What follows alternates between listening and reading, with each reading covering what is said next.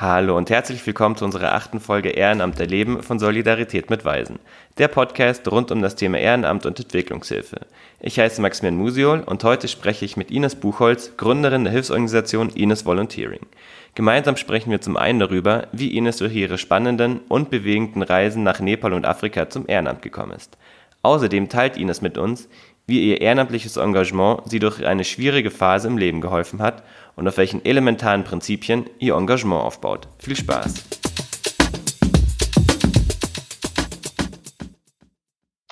Ich freue mich sehr, heute Ines von Ines Volunteering zu Gast zu haben. Ines, du bist 58 Jahre alt, verheiratet und hast zwei erwachsene Kinder. Beruflich warst du 40 Jahre lang in der Automobilbranche tätig Dort zunächst als technische Zeichnerin, dann als Konstrukteurin und schließlich als Projektleiterin. Zum Ehrenamt bist du 2016 gekommen. Bedingt durch eine Erkrankung und die daraus folgende Erwerbsminderung hast du dein Ehrenamt ausgeweitet und hast dort wirklich, ja, deine Erfüllung gefunden. Schön, dass du dir heute die Zeit für uns nimmst.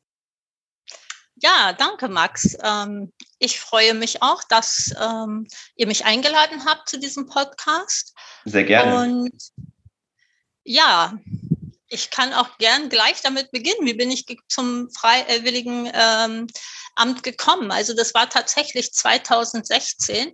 Das hat alles angefangen mit einer eigentlich rein touristisch geplanten Reise nach Nepal.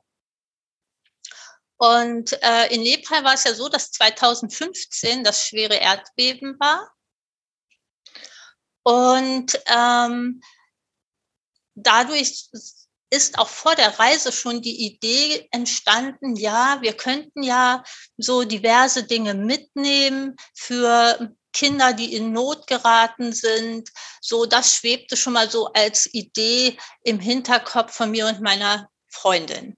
Wie viel Zeit war dann, so zwischen, zwischen dem Erdbeben und dem Zeitpunkt, wo ihr runtergereist seid? Da war ein Jahr dazwischen. Ähm, ich muss also sagen, wir wollten eigentlich schon 2015 reisen, aber drei Tage vor unserem Abflug kam dann dieses Erdbeben. Und dann konnten wir natürlich diese Reise nicht antreten. Aber dadurch, dass wir uns ja schon intensiv mit dem Land beschäftigt hatten, haben wir das verfolgt. Und ja, und irgendwann habe ich dann halt in Reiseblogs gesehen, oh, es reisen schon wieder Leute, es geht wieder. Und äh, im Rahmen dessen habe ich ähm, auch den Blog von Silvia Tiefenthaler entdeckt. Sie hat also im Reiseblog geschrieben und darüber berichtet, dass sie ein Waisenhaus in Nepal äh, besucht hat und dort geholfen hat. Und das hat mich so gefesselt, dass ich sofort Kontakt zu ihr aufgenommen habe und gefragt habe, ob es denn für uns nicht auch die Möglichkeit gäbe, dieses Waisenhaus zu besuchen und um dort Gutes zu tun. Ja, und natürlich war das möglich. Wir durften das Waisenhaus besuchen. Und ähm, so haben wir dann, als wir eben dann dort waren, zwei Tage in dem Waisenhaus verbracht, haben einen ganzen Koffer voller Kleidung und anderer nützlicher Dinge abgegeben, haben den Kindern eine Schuluniform gesponsert. Ja, und dann ähm, habe ich dort den kleinen Nabin kennengelernt, einen kleinen Jungen, zehn Jahre alt, ähm, der als einziges Kind in dem Waisenhaus noch keinen Paten hatte. Denn Silvia Tiefenthaler hat für diese Kinder Patenschaften gegeben, damit die Kinder zur Schule gehen können, in eine private Schule. Und ähm, ja, und ich habe mich dann vor Ort äh, schon entschieden, diese Patenschaft von Nabin zu übernehmen. Und ich äh, sage mal, das war eigentlich dann so der, der Beginn der ganzen Geschichte. Ah, wie schön. Und ähm, hast du noch heute die Patenschaft? Ich habe die noch heute und ähm, ja, ich hoffe auch, dass ich ihn dieses Jahr wiedersehe. Ähm, ja, und als ich dann von dieser Reise äh, wieder zu Hause war, habe ich irgendwie gespürt, das ist es jetzt nicht gewesen. Ich, ich möchte weiterhin was tun. Und dann habe ich halt so erste kleine Sammelaktionen gestartet und hatte dann auch einen ersten Zeitungsartikel.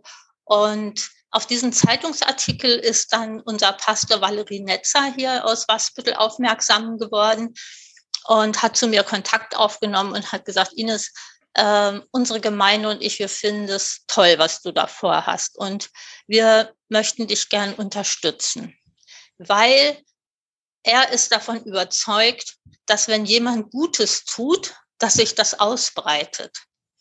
An den Satz habe ich übrigens im Laufe der Jahre dann noch oft gedacht. Ähm, und jedenfalls hat er mich dann ähm, eingeladen, dass ich Heiligabend in der Kirche dieses Projekt vorstellen durfte und die Kollekte ging zugunsten des Waisenhauses in Nepal. Ja, das war 2016. Lange her. Lange her, genau. Ja, und äh, ja, ein Jahr, äh, das Jahr darauf, 2017, hat äh, mich dann die Reiselust nach Äthiopien getrieben.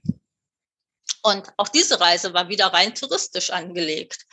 Aber irgendwie kam es, wie es kommen musste.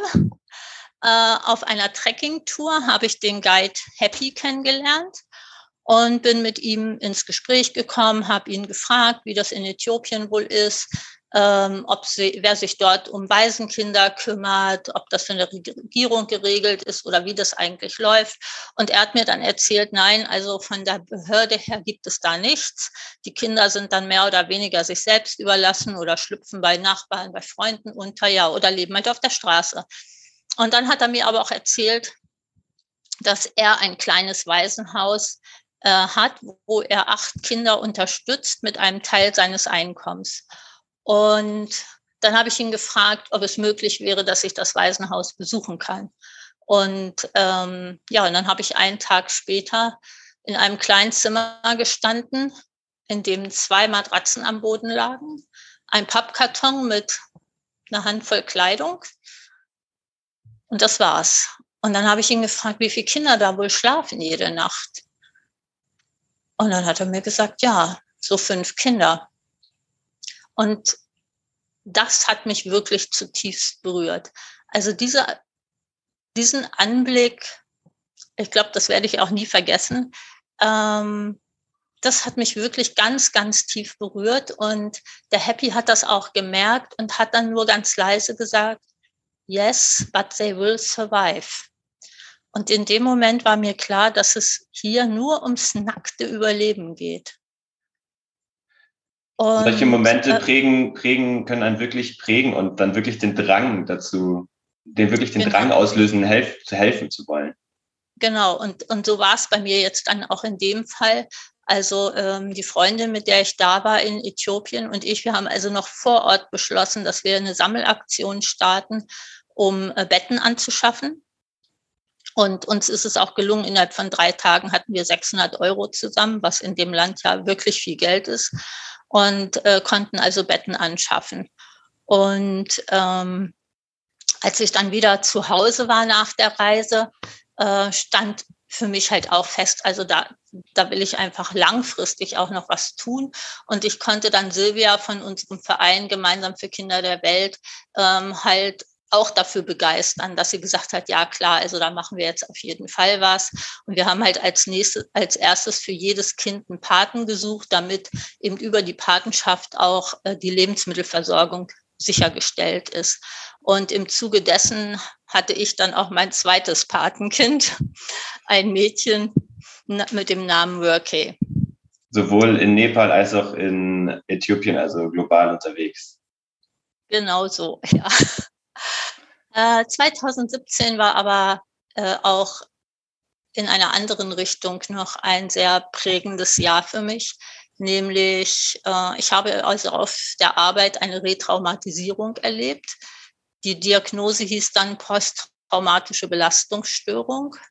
Und das hat mich sozusagen von jetzt auf gleich mitten aus meinem Leben gerissen.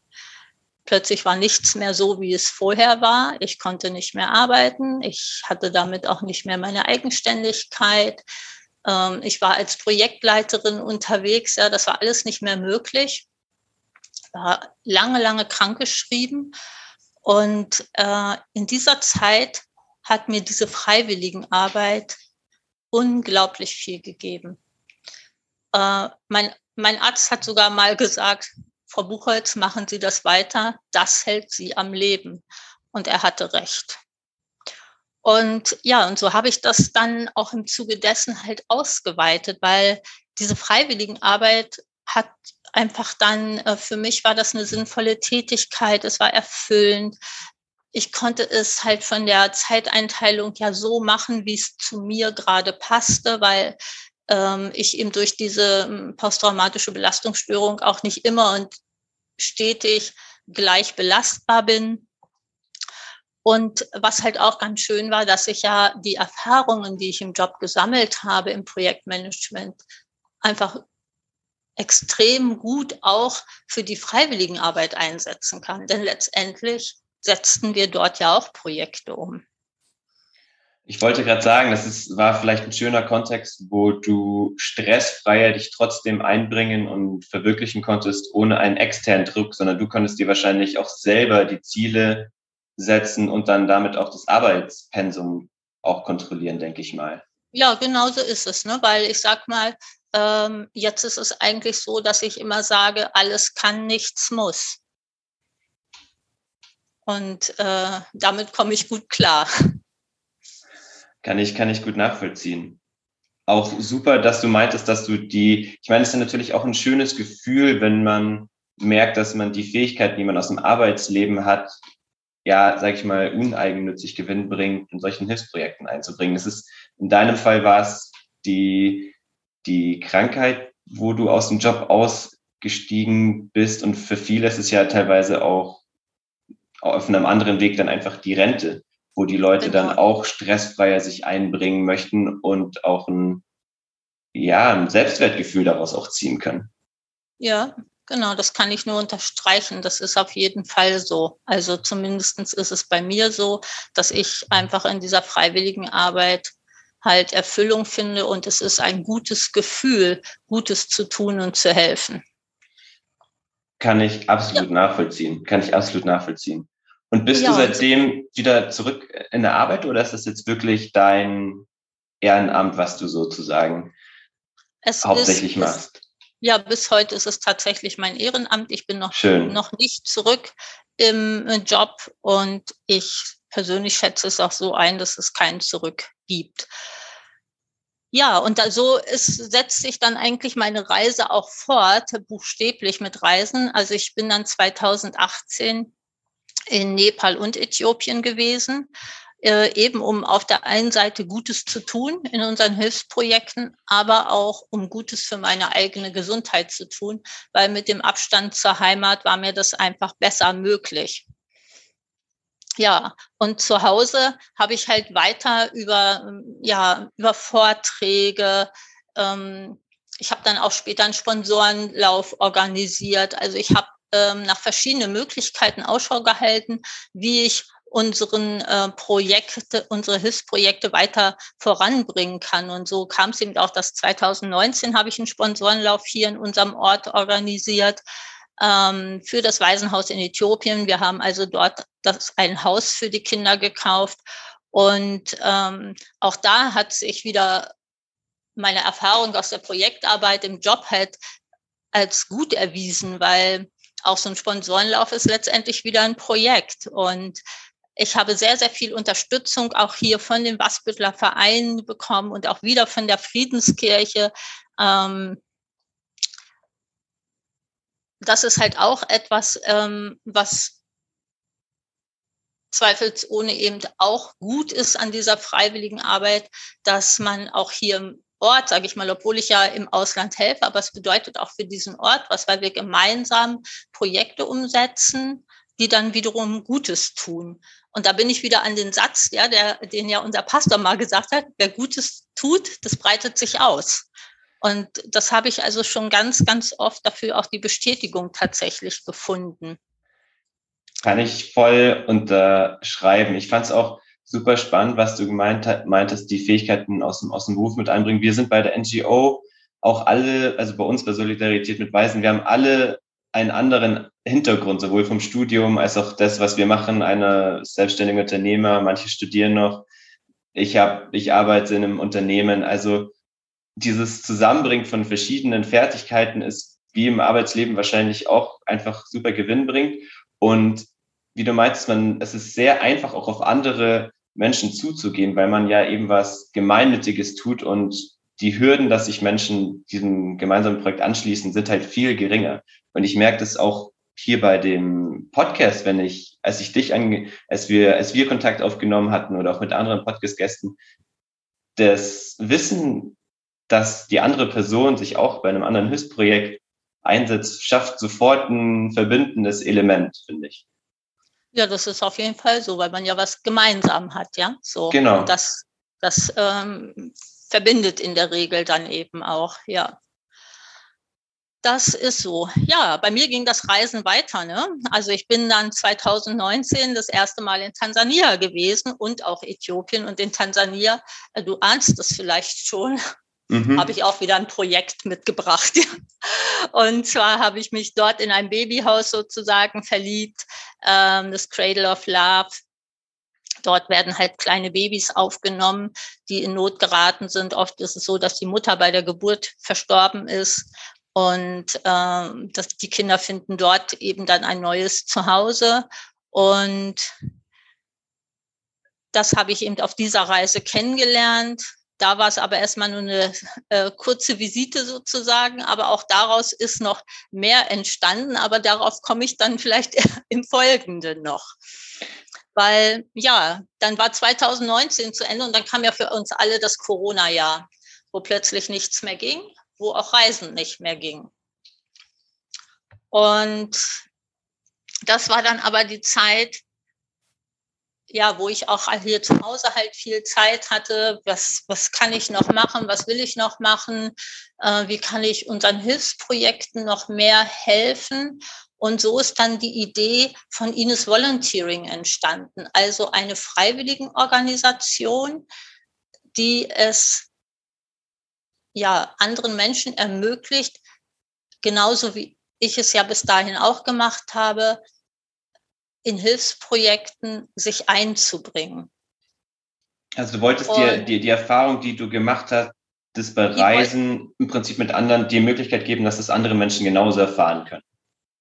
Genau so. Das war der, der, die, die ursprüngliche Idee, ja, dass all diese positiven Dinge, die ich erfahren habe, dass das Volontäre auch erfahren.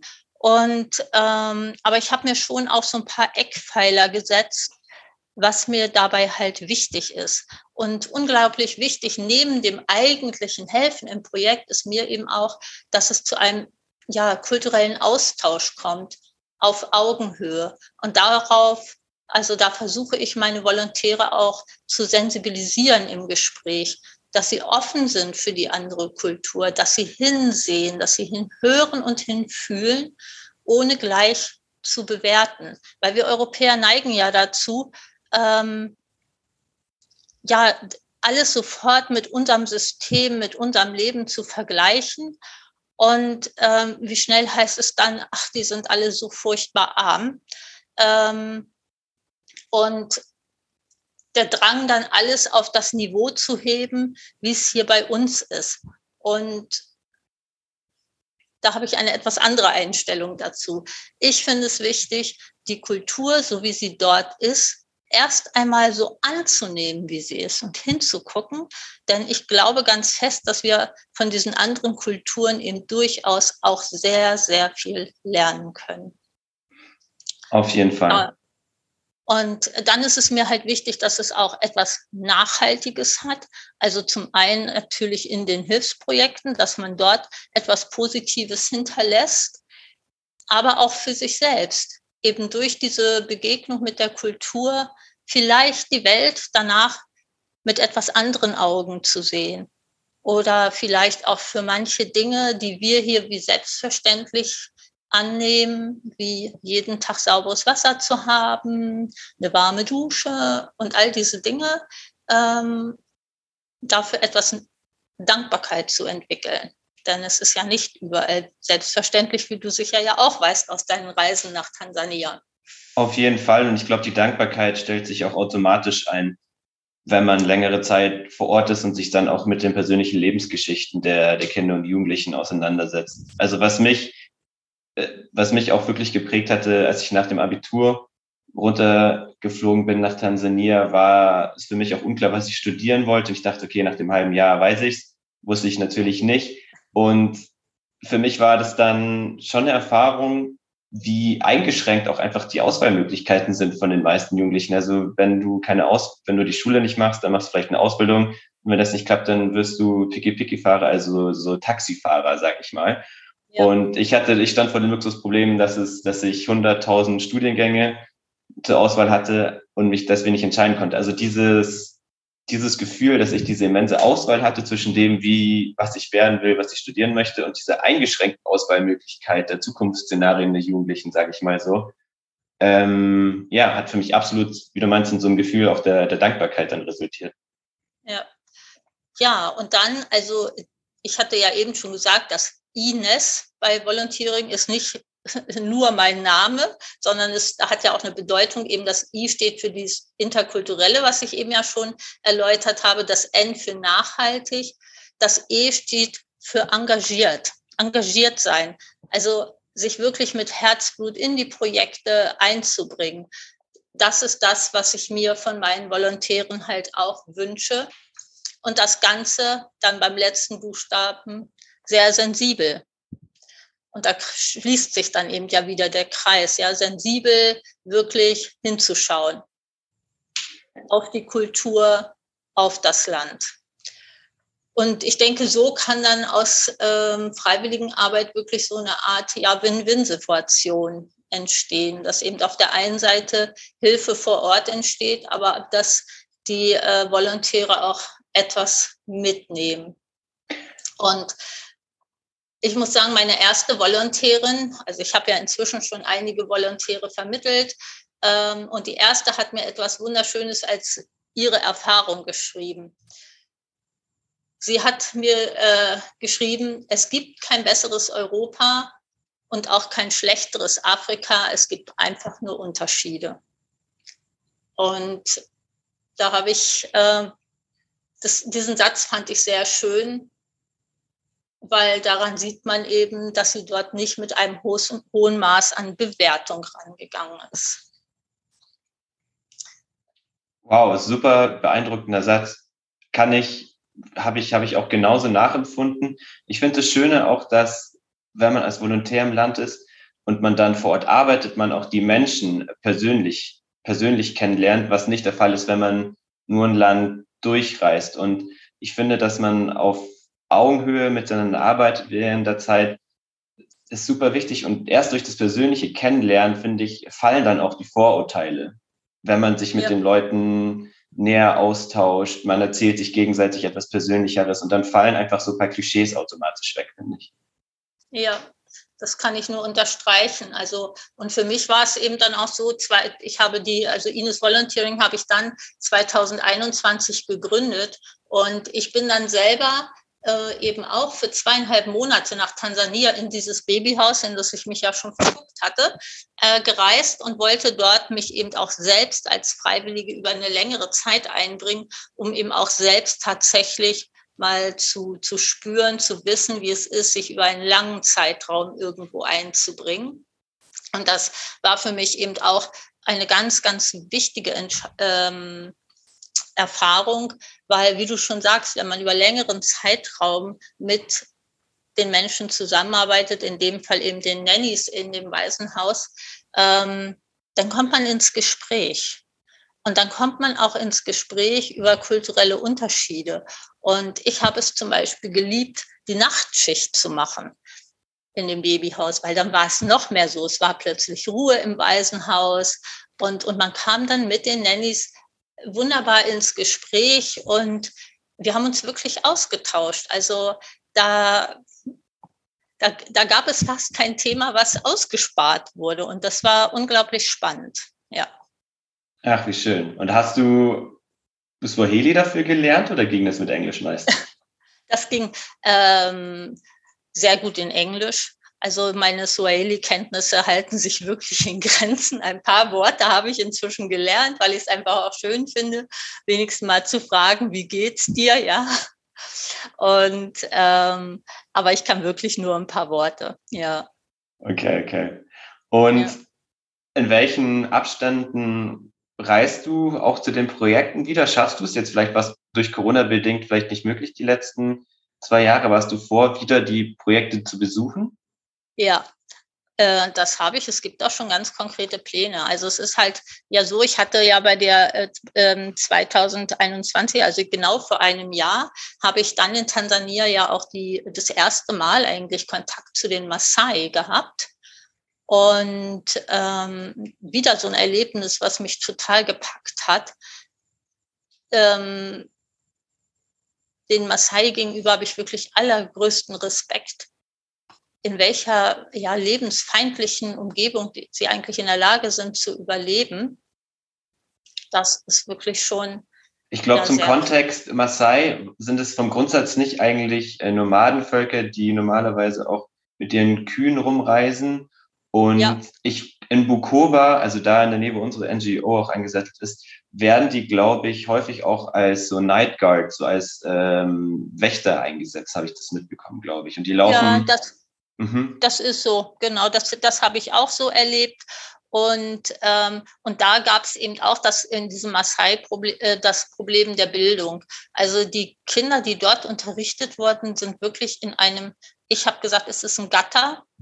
Und für meine Augen war es dann halt so, dass ich sage, jede Kuh steht hier bei uns besser.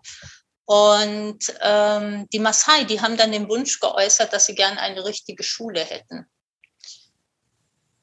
Und ja, und auch die Maasai haben tatsächlich äh, mein Herz gepackt sozusagen. Und ich habe schlussendlich habe ich zugesagt, dass ich gesagt habe, ich werde alles tun, was in meiner Macht steht, damit sie eine Schule bekommen. Und ich habe es genau deswegen gemacht, weil sie sich das selber gewünscht haben, weil ich halte nichts davon, ihnen irgendetwas überzustülpen, ja, nur weil wir das meinen, dass es so sein muss. Aber es war ihr eigener Wunsch, das so haben zu wollen. Und äh, es ist uns tatsächlich gelungen, also unserem Verein, äh, und dass wir innerhalb eines halben Jahres dort ein Gebäude errichten konnten, auch wieder mit verschiedensten äh, Spendenaktionen. Ja, wir haben ein Puzzle gemacht, haben gesagt, wir puzzeln eine Schule. Wir haben jetzt gerade aktuell hier im Ort auch wieder Sponsorenläufe. Und jedenfalls haben wir es tatsächlich geschafft, innerhalb eines halben Jahres dort eben eine Schule aufzubauen. Das ist super schnell. Also wir haben ja. selber auch schon ein paar Erfahrungen gemacht mit Häuserbauen in Tansania. Für ein halbes Jahr Hut ab auf jeden Fall. Es ist aber auch, sage ich mal, für unsere Augen ist es letztendlich ein Rohbau. Aber für die äh, Maasai war es ein Riesenstep. Und für uns war es halt auch insofern ein spannendes äh, Projekt, weil unser Verein steht ja eben auch für Bildung gegen Armut. Wir sind ganz fest der Überzeugung, dass halt Bildung eines der besten Waffen gegen Armut ist. Und wie du ja vorhin auch schon sagtest, ja, weil welche Möglichkeiten haben, haben die Menschen dort, weil sie keine Bildung haben? Fast keine. Während wir hier uns schon gar nicht mehr entscheiden können, weil wir so viele Möglichkeiten haben. Und insofern denke ich, ist diese Schule dann schon ein Riesenschritt für die Maasai. Und ähm, da sind wir auch weiter dran. Da fehlen ja noch Tische, Bänke und diverse alle andere Dinge. Deswegen auch die Sponsorenläufe hier bei mir am Ort. Und du hast vorhin gefragt, ob es wieder konkrete Pläne gibt, dass ich dort wieder hinreise. Ja, ich werde am 14. September ähm, wieder nach Tansania reisen. Und ah, wir reisen am 17. September. Das ist ja spannend, aber ihr, ihr seid in Dar es Salaam und so sind wir oder in der Nähe davon, wenn ich richtig informiert bin. Und insofern ist das dann doch noch ein ganzes Stück voneinander entfernt. Ja. Das stimmt, aber genau, wir sind nicht in Dar, also wir fliegen über Dar es Salaam, sind aber in Bukoba, das ist so im Nordwesten von Tansania. Also wir sind so nur zur Zwischenreise tatsächlich. Ja, und was auch ganz schön ist, dass ich halt auf der Reise auch von einer Volontärin dann äh, begleitet werde. Ach, schön. Das ist auch, das ist auch ganz schön. Ich habe die Erfahrung schon mal gehabt im Sommer. Dort war auch gerade gleich, zeitgleich mit mir eine Volontärin da, ähm, die Laura. Und ähm, da habe ich eben auch wieder die Erfahrung gemacht, was unser Pastor meinte. Wenn jemand Gutes tut, dann breitet es sich aus. Und so ein Erlebnis habe ich mit der Laura auch gehabt. Wir sind gemeinsam, also ich wollte in ein Krankenhaus gehen, um dort Müttern, die gerade ein Baby bekommen haben, so Erstlingspakete zu übergeben. Also ich hatte halt Babysachen zusammengeschnürt mit einem Babyöl und das wollte ich dort den äh, frisch gebackenen Müttern übergeben. Und ich habe dann Laura gefragt, ob sie Lust hat, mitzukommen, mich zu begleiten und das hatte sie. Und was wir halt in dem Krankenhaus dann vorgefunden haben, äh, das ging auch wieder durch Mark und Bein. Also wenn man dann sieht, dass es äh, in einem großen Raum bis zu sieben Mütter gleichzeitig äh, ihr Kind bekommen, also Privatsphäre gibt's nicht, es aber nur drei Geburtsbestecke gibt und nur ein Blutdruckmessgerät und es auch keinen Notstromgenerator gibt. Und der Arzt hat uns gesagt, wie sie das machen dann nachts. Dann nehmen sie ihr Handy in, der Mund, in den Mund und leuchten und dann geht die Geburt weiter. Das hat uns zutiefst erschüttert. Kann man dann, sich nicht vorstellen, ja. Nee, also ich meine, ich selber habe nun ja auch zwei Kinder geboren und ich weiß, wie das hier bei uns abläuft. Da, da liegen einfach Welten dazwischen. Und dann, dann sind es wieder halt diese zwei Welten. Die Frauen, die dort ins Krankenhaus gehen können, sind ja schon froh, dass sie überhaupt in ein Krankenhaus gehen können. Aber für uns ist das natürlich kaum zu ertragen. Und so ging es auch der Laura. Und bei der Laura ist halt dann aber aus diesem, sag ich mal, aus der anfänglichen Schock, äh, und Traurigkeit dann der Wille gewachsen, etwas tun zu wollen. Und dann hat sie ein, zusammen mit einer anderen Volontärin Crowdfunding gestartet und die haben wirklich ähm, innerhalb relativ kurzer Zeit ein paar tausend Euro gesammelt und konnten dann unter anderem für dieses Krankenhaus einen Generator spenden, Notstromgenerator. Und das bedeutet ja auch wieder sehr viel. Und das war für mich jetzt wieder so ein Beispiel für, wenn jemand Gutes tut, breitet es sich aus es war wie so ein Dominoeffekt. Also ich habe sie ja quasi eigentlich nur mitgenommen ins Krankenhaus. Aber dadurch ist dann ganz, ganz viel entstanden. Schön. Ja, es, macht, ja, es, es, ist, es ist ein sehr schönes Gefühl, wenn man andere für die Arbeit und für die, ja, dafür begeistern kann. Ganz genau so. Und das ist, das ist auch das, was, ähm, was mir jetzt an Ines Volunteering halt auch so gefällt, dass ähm, ja, dass es sich ausbreitet, ja, dass äh, ich diese Volontäre eigentlich nur auf den Weg bringe, aber sich dann daraus wieder ganz, ganz viel ergibt. Und das, ist ein, und das ist einfach schön mitzuerleben und bestätigt mich letztendlich auch immer wieder in meinem Tun. Auf jeden Fall, kann ich nachvollziehen. Wir freuen uns, wir, wir versuchen auch immer neue Leute auf die Reisen mit nach Tansania zu nehmen machen es dieses Jahr auch wieder, nehmen wir auch eine neue Person mit und zeigen einfach unsere Arbeit. Und ja, wie du meintest, es ist schön, diesen Domino, Domino-Effekt mit erleben zu können. Ähm, wir, uns geht leider schon die Zeit aus, obwohl wir gleich noch äh, super lange weiterreden könnten. Das ist uns schon beim Vorgespräch aufgefallen. Ähm, genau. Ich wollte noch fragen, wie können die Hörer mehr über dich oder und Ines Volunteering erfahren, wenn sie möchten? Also zum einen können Sie auf meine Homepage gehen, die ich habe.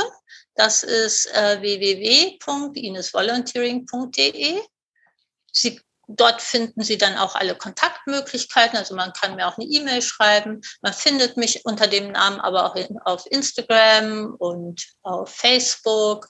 Und ich würde mich natürlich freuen, äh, wenn Menschen auf mich zukommen mit Fragen, vielleicht auch mit Tipps. Und ja, wer, wer weiß, äh, vielleicht ergibt sich da daraus dann auch ein Folgepodcast, wenn wir merken, dass es äh, zu bestimmten Themen vielleicht größeren Bedarf gibt, mehr zu erfahren. Kann ich mir sehr gut vorstellen, kann ich mir sehr gut vorstellen. Wir nehmen die Links äh, zu deiner Website und Instagram auf jeden Fall hier in die Show Notes und auf, auf den äh, Streaming-Plattformen. Da können die Leute sich dann weiter darüber informieren. Und ja, dann bleibt mir gerade nur noch, äh, mich bei dir zu bedanken, Ines. Ich fand es ein super spannendes Gespräch. Leider, genau, ist uns, ist uns die Zeit wieder knapp geworden, so wie beim Vorgespräch auch, aber vielleicht erwächst daraus ja noch eine neue Folge. Auf jeden Fall vielen Dank, dass du dir heute die Zeit genommen hast. Ja, ich danke dir, Max. Dankeschön, super.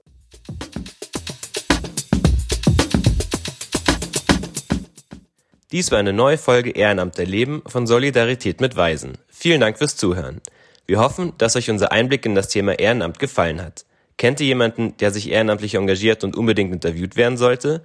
Folgt und schreibt uns gerne auf Instagram oder informiert euch weiter auf unserer Webseite. Bis zum nächsten Mal.